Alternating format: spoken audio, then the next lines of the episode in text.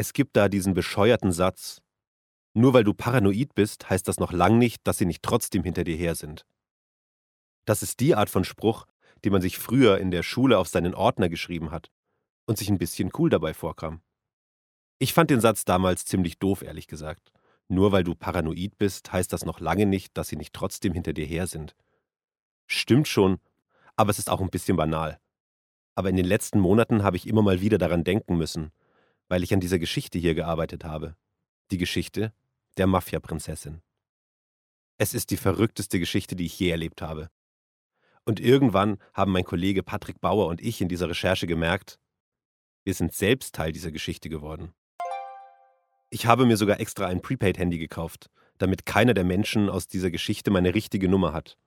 Und damit ich zwischendrin auch mal einfach abschalten kann. So habe ich mir das zumindest gedacht. Funktioniert hat es nicht. Wenn ich Ihnen das sage, Sie werden mich entweder werden Sie mir nicht glauben oder Sie werden mich in die Irrenanstalt sperren wollen. Eins von beiden. Aber Sie machen eins richtig. Sie machen es zu zweit. Allein sind sie viel anfälliger für. Weil es ja eben in der Tat ein Knaller wäre, aber solche Dinge kommen vor. Ja, also bumm. Ne? Im Innenhof fand ich eines Tages einen toten Vogel, der grässlich zugerichtet war. Dies ist nach Darstellung meiner Frau bei der ehrenwerten Gesellschaft in Italien ein Zeichen dafür, dass der Tod eines nahen Familienangehörigen unmittelbar bevorsteht.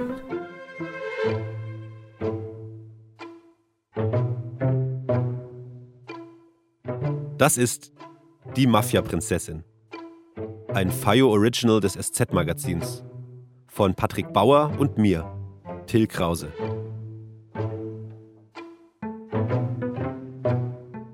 Folge 1. Helfen Sie mir.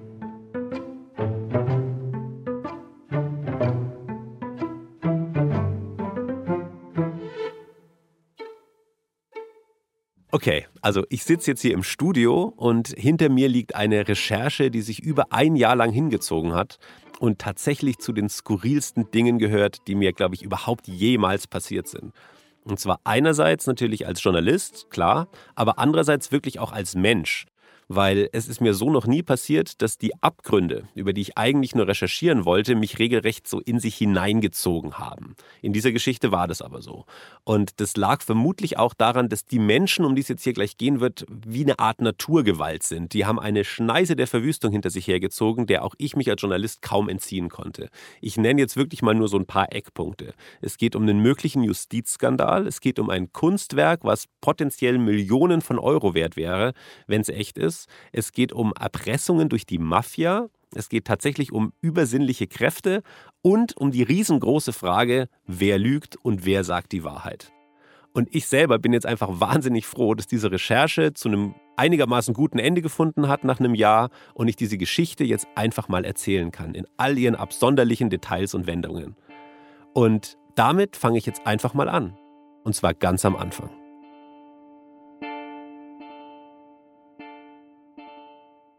Am 6. Juli 2019 bekomme ich eine E-Mail. Mitten in der Nacht. Absenderin ist eine Frau, die wir in dieser Audiodoku Katharina Peters nennen wollen. Ich wende mich vertraulich an Sie. Bitte stören Sie sich nicht an der Uhrzeit. Traumabedingt kann ich nachts kaum schlafen. Ich schenke Ihnen mein Vertrauen, weil ich Hilfe brauche und verdiene. Ich biete einen sehr komplexen Fall mit hochkarätigen Handelnden, hochkarätiger Kunst und einen wirklich filmreifen Skandal. Ich bin leider über Jahre Zentrum und Zielscheibe juristischer Fehlentscheidungen gewesen und bin es noch. Als Hauptbetroffene eines Albtraums, der mit einer absurden und sehr bizarren Lügengeschichte begann. Als Journalist bekomme ich oft Mails, in denen Menschen um Hilfe bitten. Aber diese Mail sticht irgendwie heraus. Sie ist sehr lang und voller Details. Im Anhang sind juristische Gutachten. Die Frau schreibt, dass sie im Gefängnis saß. Fast fünf Jahre lang. Für ein Verbrechen, das sie nicht begangen hat. Sie schreibt, die eigentlichen Täter sind bis heute auf freiem Fuß. Sie haben die Frau absichtlich ins Gefängnis gebracht, um ihr ihr Vermögen wegzunehmen und sie mundtot zu machen. Die Frau ist erst kürzlich aus der Haft entlassen worden und sie hat einen Anwalt gefunden, der sich um ihren Fall kümmert. Ohne Geld, also pro bono, weil auch dieser Anwalt glaubt, dass hier großes Unrecht geschehen ist. Der Anwalt ist sehr renommiert. Er hat schon große, spektakuläre Fälle verhandelt, von Piraterie in Somalia bis hin zu einem berühmten Kunstfälscherprozess. Ich denke mir, wenn so jemand diese Frau kostenlos vertritt, dann ist vielleicht wirklich etwas dran an ihrer Geschichte.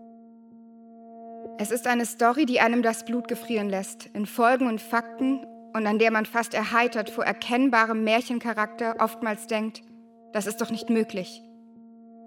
Eigentlich scheue ich mich vor Presse im Innersten, weil ich verletzlich geworden bin. Aber das Herstellen von Öffentlichkeit hilft auch gegen die Täter, die sich unangreifbar wähnen. Die Täter, schreibt sie, sind beide selbst Starjuristen, bestens vernetzt in Justiz und Staatsanwaltschaft. Die beiden sollen sogar Verbindungen ins Kanzleramt haben. Der eine Täter ist ein einflussreicher Anwalt in einer Großkanzlei in München. Der andere ein ehemaliger Abteilungsleiter in der Staatskanzlei unter Edmund Stoiber. Aber das ist eigentlich nicht das Krasse an dieser Geschichte. Das Krasse ist, der eine Täter ist ihr Ex-Mann, der andere ihr Adoptivvater. Ich schreibe zurück. Danke für die Mail und das Vertrauen. Sehr gerne können wir nächste Woche telefonieren. Montag passt sehr gut. Gern gleich am Vormittag. Bevor ich ihr antworte, habe ich natürlich erstmal recherchiert, was sich zu ihrem Namen im Internet finden lässt. Und das ist erstaunlich wenig. Sie hat kein Facebook-Profil, sie ist auch nicht bei Twitter oder Instagram. Was ich aber finde, sind Zeitungsartikel, die damals von dem Prozess berichtet haben. Eine falsche Prinzessin ist vom Münchner Landgericht wegen Millionenbetrugs an ihrem damaligen Ehemann zu einer Freiheitsstrafe von fünf Jahren und zehn Monaten verurteilt worden. Die Strafkammer ging davon aus, dass die Hochstaplerin zwischen 2008 und 2010 das Opfer, einen Wirtschaftsanwalt mit der Drohung angeblicher Mafia-Verbindungen, um knapp drei Millionen Euro gebracht hat. In der Zeitung steht, die Frau, die mir schreibt, ist eine Erpresserin. Sie hat ihrem reichen Ex-Mann eingeredet, dass er von der Mafia verfolgt wird. Und ihn damit so eingeschüchtert, dass er ihr sein ganzes Vermögen gegeben hat. Ich lese alles, was ich zu dem Fall im Internet finden kann. Und wundere mich. Ihr Ex-Mann, das angebliche Opfer dieser Mafia-Erpressung, hat zugegeben, dass es diese Mafia-Familie gar nicht gibt. Und selbst der Richter damals hat gesagt, dass der Mann offenbar sehr leichtgläubig war. In ihrer Mail schreibt mir Katharina Peters ihre Version der Geschichte. Und sie schickt Unterlagen mit. Gutachten und Akten. Völlig unverschuldet geriet ich zwischen die Mühlen der Justiz und wurde in einem haarsträubenden Prozess mit völlig unrealistischen Inhalten verurteilt. Ich gelte als Mafia-Prinzessin und hatte nie irgendetwas mit der Mafia zu tun. Beim ersten Telefonat mit ihr fällt mir zuerst auf, wie sie redet. Extrem höflich, super korrekt. Sie redet wie eine alte Dame, dabei ist sie erst Ende 30. Mich spricht sie immer als Dr. Krause an, das ist mir fast schon unangenehm. Sie sagt, sie lebt sehr zurückgezogen, weil sie immer noch Angst hat vor den Menschen, die sie ins Gefängnis gebracht haben. Um die Frau zu schützen, machen wir gleich am Anfang aus, dass sie in dieser Geschichte nicht mit ihrem echten Namen vorkommen soll. Auch alle anderen Menschen, die in dieser Audiodoku auftauchen, heißen in Wirklichkeit anders. Nach dem ersten Telefonat schreiben wir oft Mails hin und her. Fast täglich kommt eine Nachricht von ihr. Sie schreibt oft nachts. Weil sie nicht schlafen kann, sagt sie, aus Angst vor ihrem Ex-Mann. Immer noch habe ich Angst. Ich fürchte, dass Herr Peters wieder durchkommt. Ich kann in mir keine Sicherheit mehr aufbauen und hoffe, mit Ihrer aller Hilfe und dem letzten Begreifen und Klärung, wie das mitten in Deutschland passieren könnte, kann ich den Albtraum loslassen. Irgendwann. Natürlich kommt mir das, was sie da schreibt, erstmal komisch vor die seltsamen Umgangsformen der Frau, die Geschichte von der angeblichen Justizverschwörung gegen sie. Aber dann muss ich an Gustl Mollert denken, den Mann, der zu Unrecht jahrelang in einer psychiatrischen Klinik festgehalten wurde. Auch er war ein komischer Kauz, auch ihm hat erstmal keiner geglaubt. Und dann hat sich am Ende herausgestellt, dass er wirklich das Opfer eines Justizirrtums war. Auch im Fall der angeblichen Mafia-Prinzessin habe ich immer mehr den Eindruck, dass dieser Frau wirklich etwas Schlimmes passiert sein könnte. Sie schickt mir immer mehr Dokumente. Jahrelang hat sie alles gesammelt, um endlich ihre Unschuld zu beweisen. Gerichtsunterlagen, Vernehmungsprotokolle von der Polizei, juristische Stellungnahmen und ärztliche Atteste. Alles, was sie mir schreibt, kann sie auch belegen. Und ihre Geschichte wird für mich immer glaubwürdiger.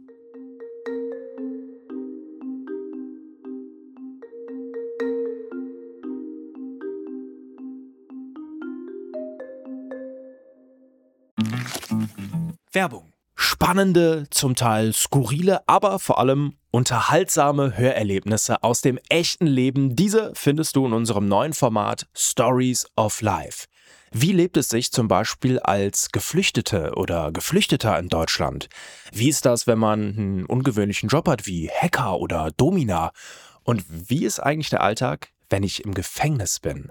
Höre jetzt rein und lass dich von fesselnden Dokumentationen und gut recherchierten Reportagen in das echte Leben mitnehmen. Stories of Life gibt es überall, wo es Podcasts gibt. Folg uns in der Podcast-Plattform deiner Wahl und verpasse keine neue Folge. Werbung Ende. Es gibt in dieser Geschichte zwei Versionen. Die eine stand damals in der Zeitung. Katharina Peters soll ihren Ex-Mann mit der Mafia bedroht haben und ihm so sein Geld abgenommen haben. Darum wurde sie verurteilt.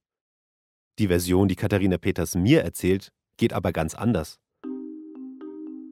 Darin ist nämlich sie das Opfer. Es geht schon damit los, dass Katharina Peters schon vor der Ehe sehr viel Geld hatte. Bekommen hat sie das Geld von ihrer Oma. Diese Oma hatte in der Nachkriegszeit ein uneheliches Kind. Der Vater dieses Kindes war ein reicher Italiener, der die Beziehung geheim halten wollte. Er hat der Oma von Katharina Peters jahrelang viel Geld gegeben.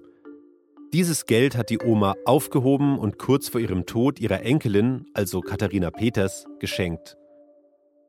Und Katharina Peters Ex-Mann und der Adoptivvater, diese beiden Starjuristen, die wollten sich dieses Vermögen unter den Nagel reißen. Dafür haben sie sich die Geschichte mit der Mafia-Erpressung ausgedacht. Und weil ihr Mann und ihr Adoptivvater so gut vernetzt sind in der bayerischen Justiz, haben sie es geschafft. Ein Gericht hat tatsächlich diese irre Story geglaubt.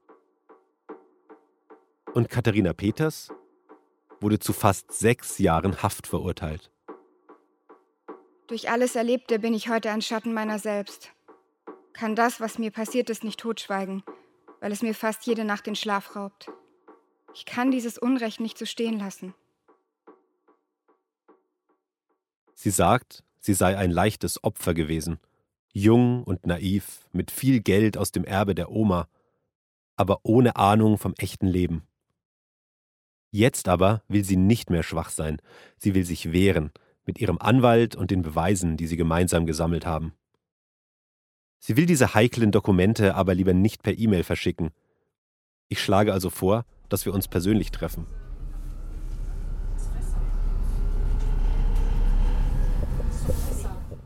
Wir verabreden uns in der Kanzlei Ihres Anwalts, den wir hier Werner Hagen nennen, in einer Stadt in Nordrhein-Westfalen. Nächste Station, Hauptbahnhof.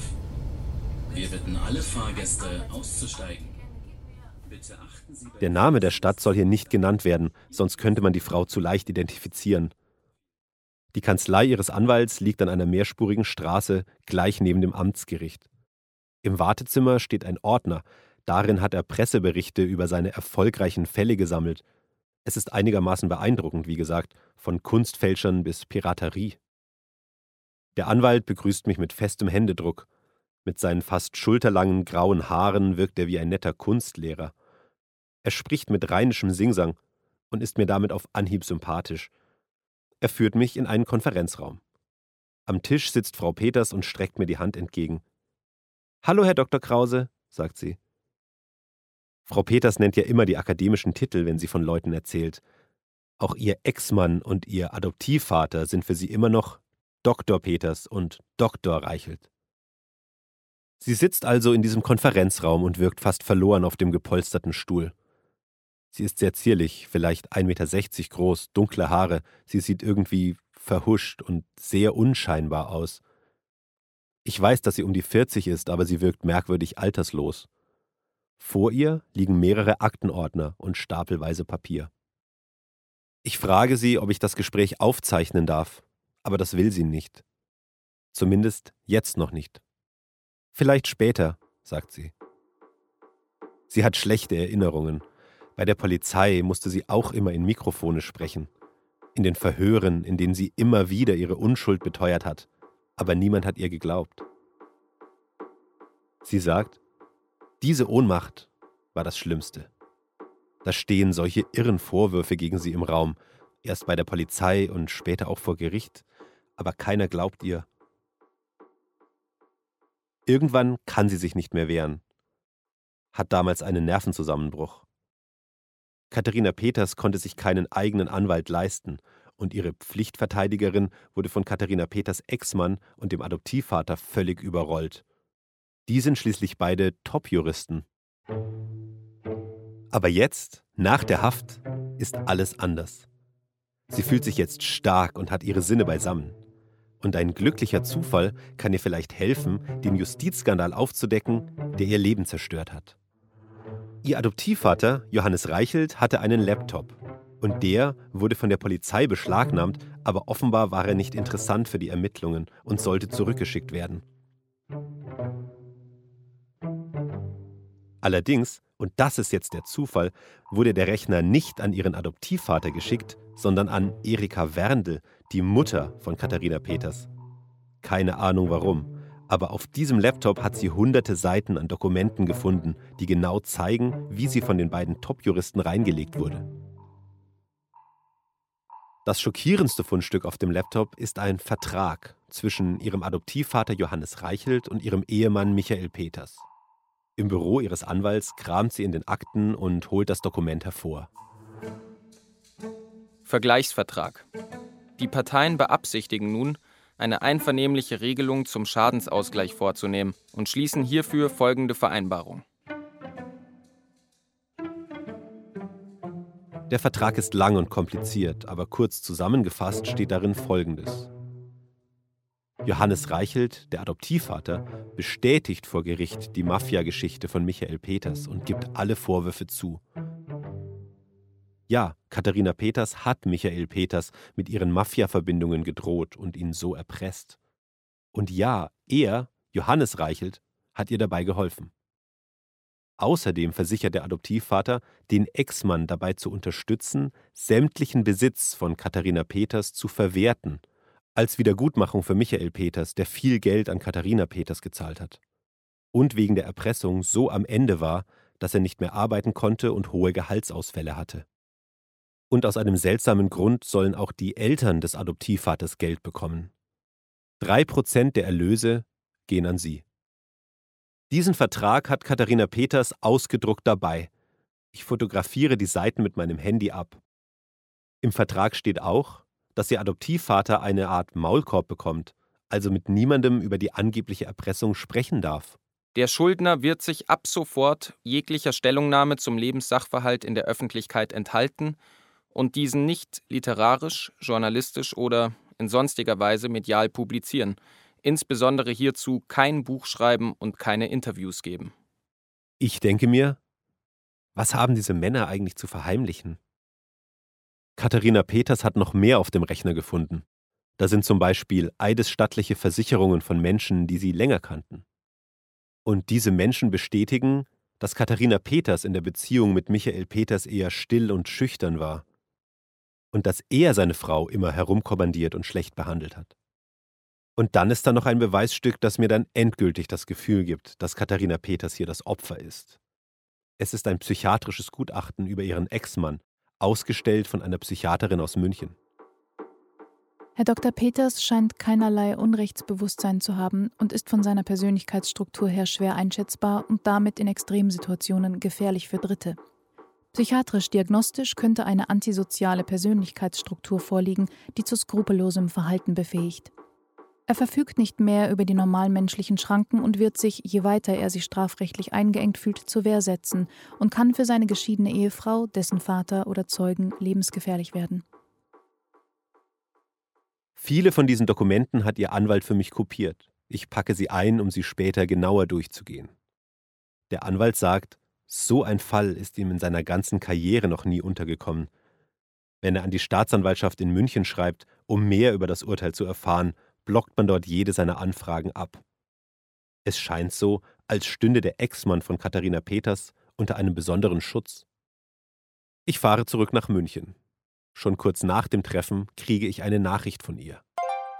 Sehr geehrter lieber Herr Dr. Krause, bitte entschuldigen Sie, dass ich mir das einmalig und spontan erlaube. Danke, dass Sie mir hier helfen, alles ans Licht zu bringen.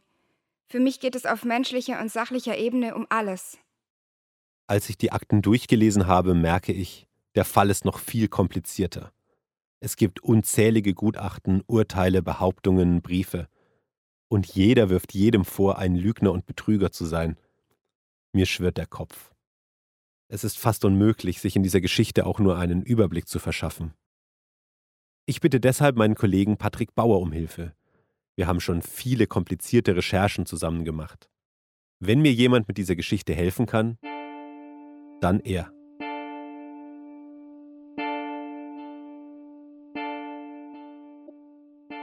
Es war ein ziemlich normaler Dienstag in der Redaktion, als äh, du, Till, mich mal wieder angerufen hast in meinem Büro von der anderen Seite des Ganges und gefragt hast, ob ich mal vorbeikommen kann. Du hättest da eine Geschichte, über die du gerne reden wolltest.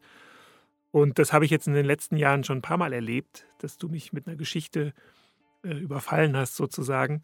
Es wird immer, das weiß ich, wenn du mich anrufst, kompliziert und ähm, neu für mich.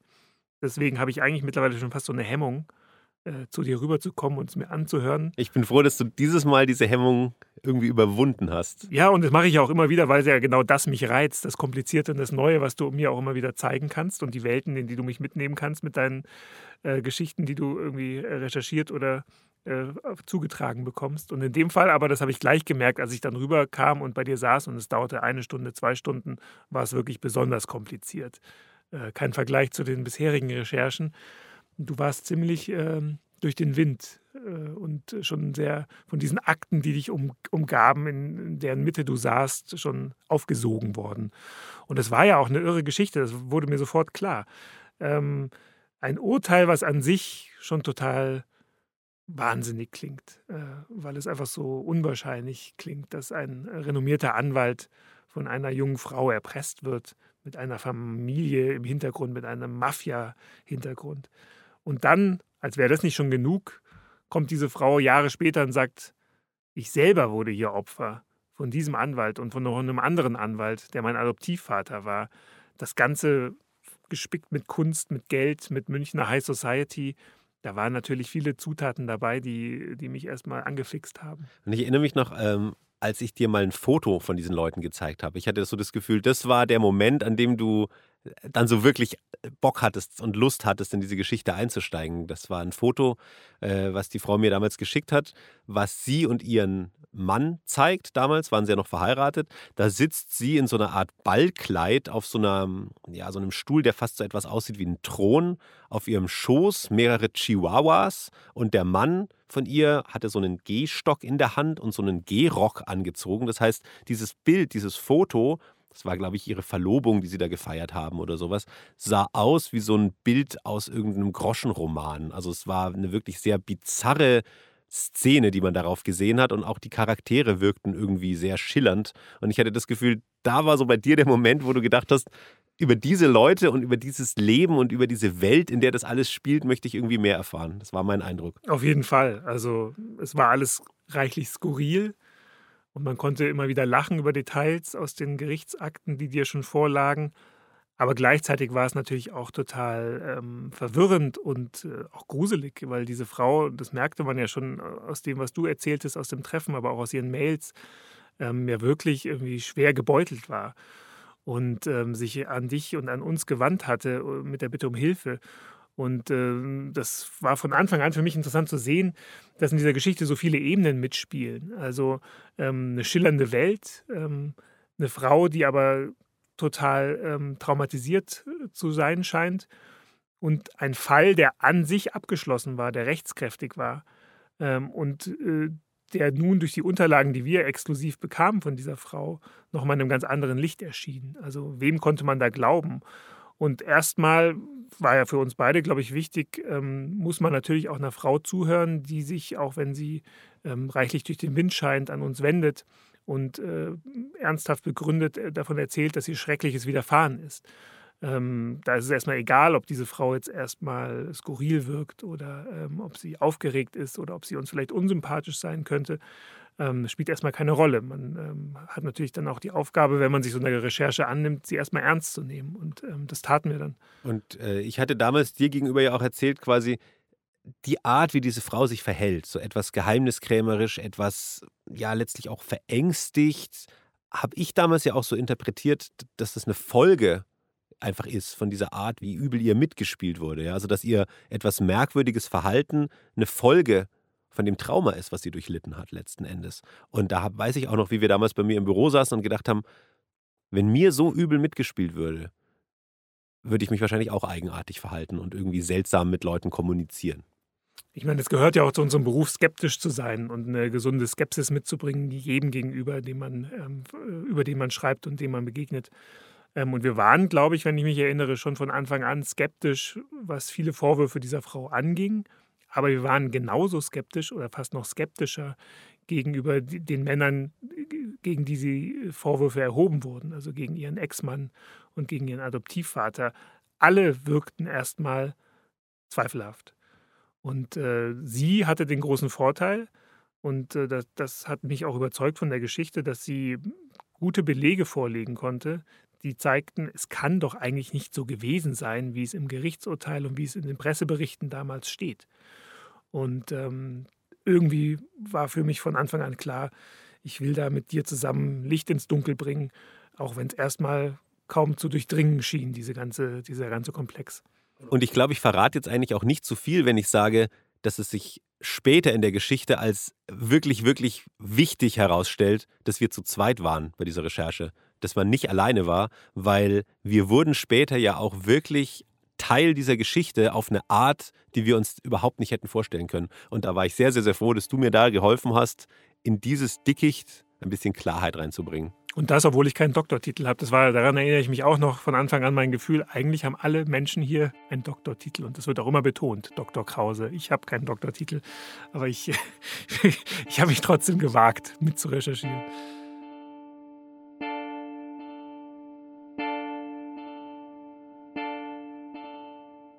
Es ist gleich viel angenehmer, nicht mehr allein mit dieser Geschichte zu sein. Patrick ist sehr gut organisiert und weil er Katharina Peters noch nicht getroffen hat, sie und ihren Anwalt noch nicht kennt, geht er viel nüchterner an die Sache heran als ich.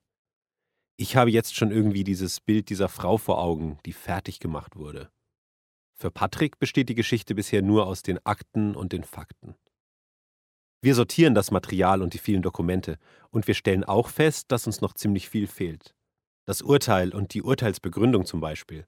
Da muss das Gericht ja genau erklären, warum Katharina Peters verurteilt wurde. Diese Akten, die kriegen wir aber noch, sagt Ihr Anwalt. Wir schreiben uns also die Namen der Leute auf, mit denen wir reden wollen. Ganz oben natürlich Katharina Peters und ihr Anwalt Werner Hagen. Die habe ich ja schon mal getroffen und die werden wir für diese Recherche auch noch öfter besuchen. Als letzter Name auf der Liste steht dann der Ex-Mann von Katharina Peters, das angebliche Opfer, der aber für sie in Wahrheit der raffinierte Täter ist. Bevor wir mit ihm sprechen, wollen wir erst Beweise sammeln, die zeigen, dass mit dieser angeblichen Mafia-Erpressung etwas nicht stimmen kann.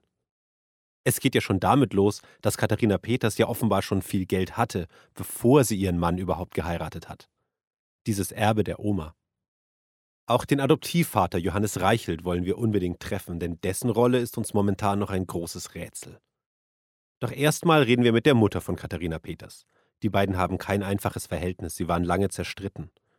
Katharina Peters hat uns erzählt, dass ihre Mutter sie früher geschlagen hat und ihr noch andere schlimme Dinge angetan hat. Was sie damit meint, will sie nicht sagen, und aus Respekt vor ihr frage ich auch nicht weiter nach. Aber seit Katharina Peters im Gefängnis war, haben die beiden wieder ein gutes Verhältnis. Wir rufen die Mutter also an. Sie ist einverstanden, dass wir sie treffen und interviewen, aber sie will uns nicht bei sich zu Hause treffen. Ihre Privatsphäre sei ihr wichtig, sagt sie am Telefon.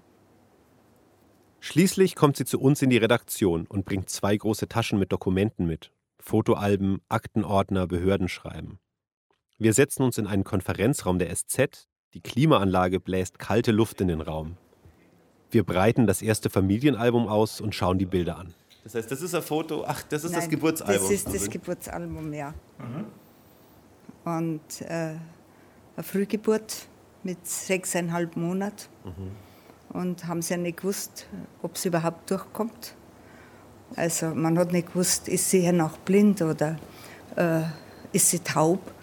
Und äh, ja, es, man muss sagen, von Anfang an bis Ende ist mit ihr jetzt immer, immer was los gewesen. Immer, äh, ja, immer was Schlimmes halt. Also, Wenn wir jetzt hier mal das Bild sehen, hier steht Auf den Fotos sehen wir Katharina Peters aufwachsen. Im Kreis ihrer damals noch nicht getrennten Eltern. Es ist eine auf den ersten Blick glückliche Kindheit. Ja, es ist. Da war Marienplatz beim Kardinal Ratzinger. Ach ja. Kardinal Ratzinger segnet das Kind. Ja, Da sieht man ihn ganz Genau, am Rande, ja. der Mhm. spätere Papst. ja, genau.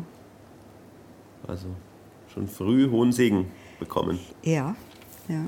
War das wichtig für Sie, so diese Für Verbindung sie war zum das Glauben wichtig, und- ja, ja.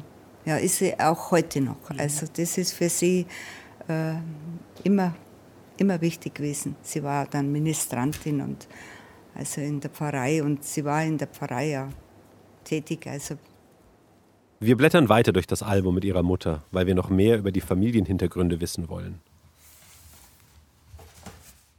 Vor allem über die Oma, Oma Lotte, von der das ganze Geld gekommen ist. Die soll ja eine Affäre mit einem reichen Italiener gehabt haben.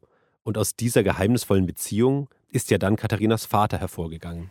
sie hat immer Geld gehabt. Also sie, ist- es ist ja gut gegangen. Also musste man das sagen. damals. Also sie hat Mordschmuck gehabt. Äh, ich, sie hat auch viel Geld gehabt. Das hat, also das habe ich alles nur gehört. Aber Katharina Peters hatte uns vor dem Gespräch schon erzählt, dass ihre Mutter von der adeligen Herkunft ihres Vaters nichts Genaues weiß. Es ist ein Familiengeheimnis gewesen, das die Oma nur ihr, also der Enkelin, anvertraut hat. Wir belassen es erstmal dabei und reden stattdessen mit der Mutter über den Prozess gegen ihre Tochter. Mich würde jetzt sehr nochmal interessieren, wie Sie den Prozess erlebt haben, weil da waren wir ja alle nicht dabei. nein. Beschreiben es mal. Wie war das? Ich war hinten gesessen, also ich war bei jeder Verhandlung. Bis auf der letzten Verhandlung. Die sind reingeführt worden mit Hand, Fuß und Handfell gleich am Anfang.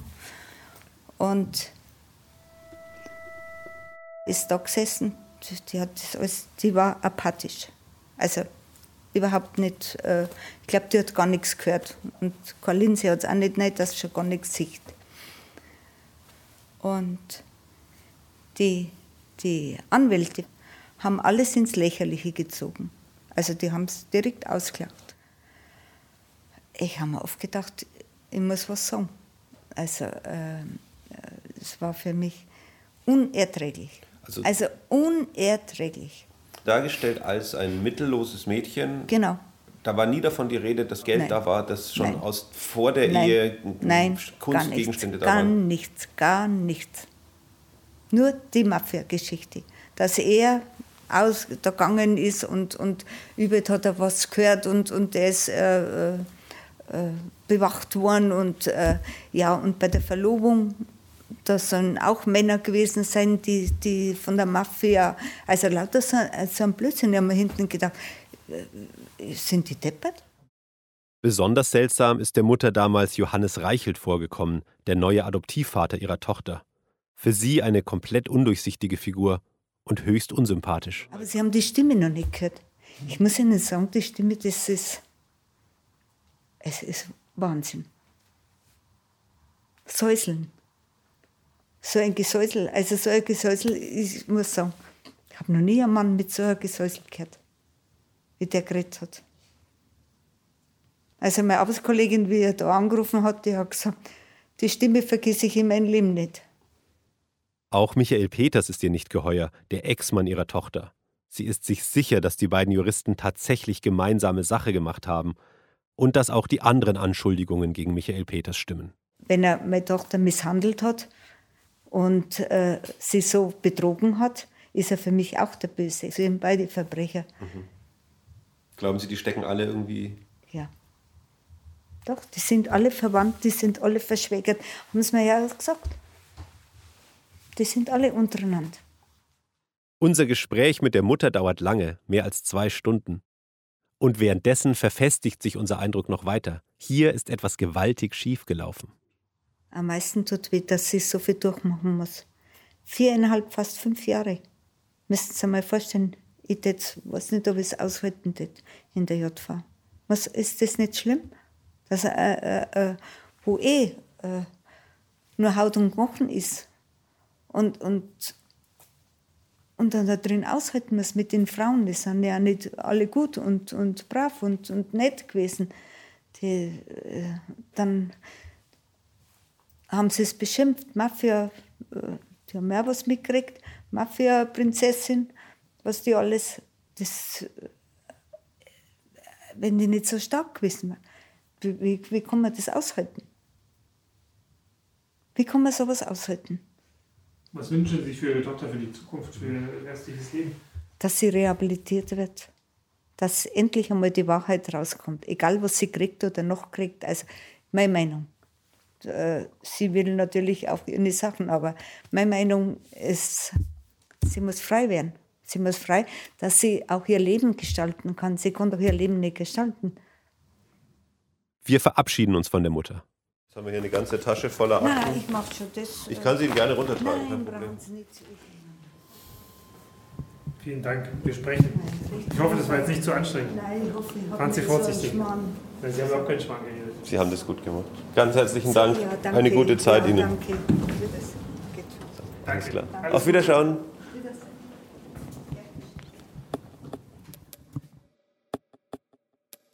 Als sie gegangen ist, sitzen Patrick und ich alleine in dem großen Konferenzraum und fragen uns, wie kann es sein, dass ihrer Tochter so übel mitgespielt wurde und dass sogar ein Gericht diese irre Mafia-Geschichte geglaubt hat? Und warum hat sich niemand mit den Zeugen befasst, die die Version von Katharina Peters stützen können? Wir tasten uns also weiter vor, der nächste Name auf unserem Zettel ist die Tierärztin von Katharina Peters, eine Frau Dr. Gudrun Müller.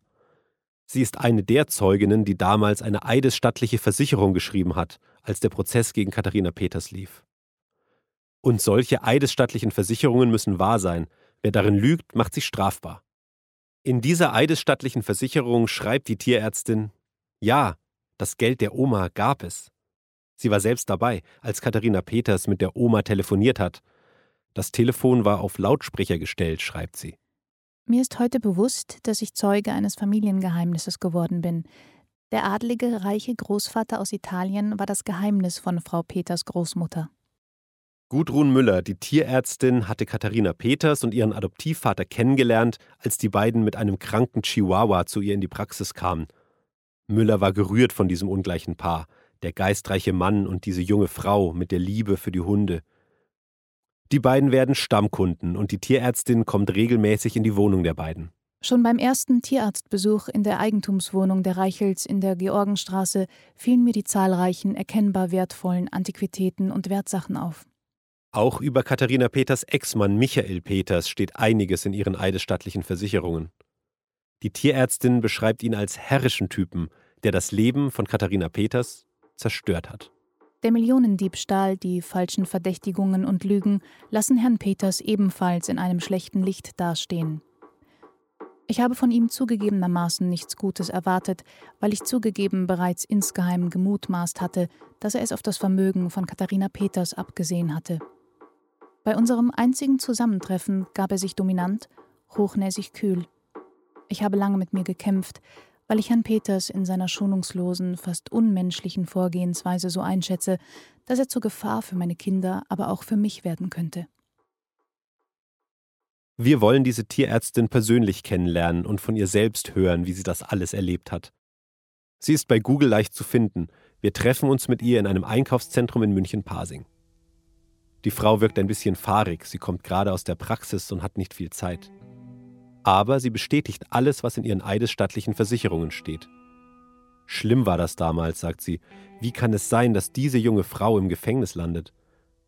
Den Prozess hat sie nur am Rande verfolgt, als Zeugin war sie nicht geladen. Warum, weiß sie auch nicht mehr. Sie hat Katharina Peters mittlerweile aus den Augen verloren. Wir sollen aber schön grüßen, sagt sie.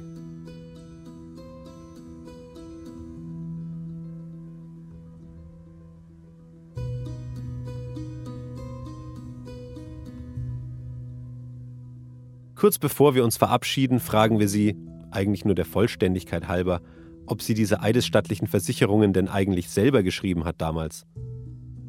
Nein, sagt sie. Die hat der Adoptivvater geschrieben, also quasi vorformuliert. Er wollte unbedingt, dass sie für das Gericht ihre Eindrücke aufschreibt und hat ihr deshalb einen Entwurf geschickt und den hat sie dann unterschrieben. Aber alles, was drin steht, ist absolut wahr. Auch, dass sie Angst hat vor Michael Peters, dem Ex-Mann von Katharina Peters. Auch wir haben langsam ein ungutes Gefühl. Katharina Peters, ihre Mutter und jetzt auch noch die Tierärztin sagen alle, sie haben Angst vor Michael Peters. Und dabei scheint es nicht nur um die Angst vor weiteren Prozessen zu gehen. Ist Michael Peters, der Ex-Mann von Katharina Peters, vielleicht heute noch gefährlich? Wozu der wohl fähig ist, wenn er rauskriegt, dass wir Journalisten ihm quasi hinterher recherchieren Am Abend nach dem Gespräch mit der Tierärztin schickt Katharina Peters eine WhatsApp-Nachricht. Ich weiß nicht wie, aber ich bitte Sie, Herr Dr. Krause, mich zu schützen. Ich meine, ich habe nicht unbegründet Angst. Michael Peters hat in der Vergangenheit immer klar gemacht, dass man sich mit ihm aus diversen Gründen nicht anlegen sollte. Wie auch immer, ich möchte geschützt sein und sicher sein können, denn ich traue mich viel.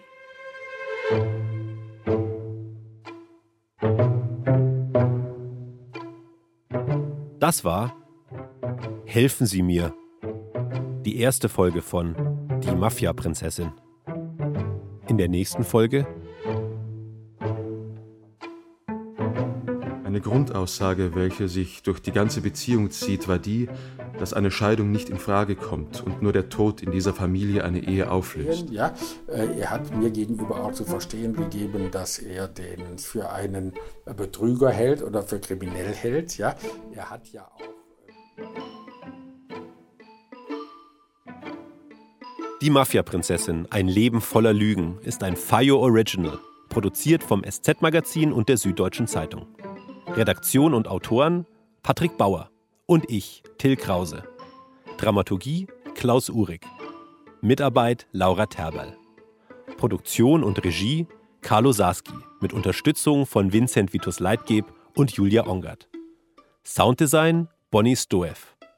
Weitere Stimmen Sandra Seefried, Sebastian Brummer, Mascha Müller und Benedikt Zimmermann. Redaktion FIO Isabel Lübert-Rhein und Tristan Lehmann.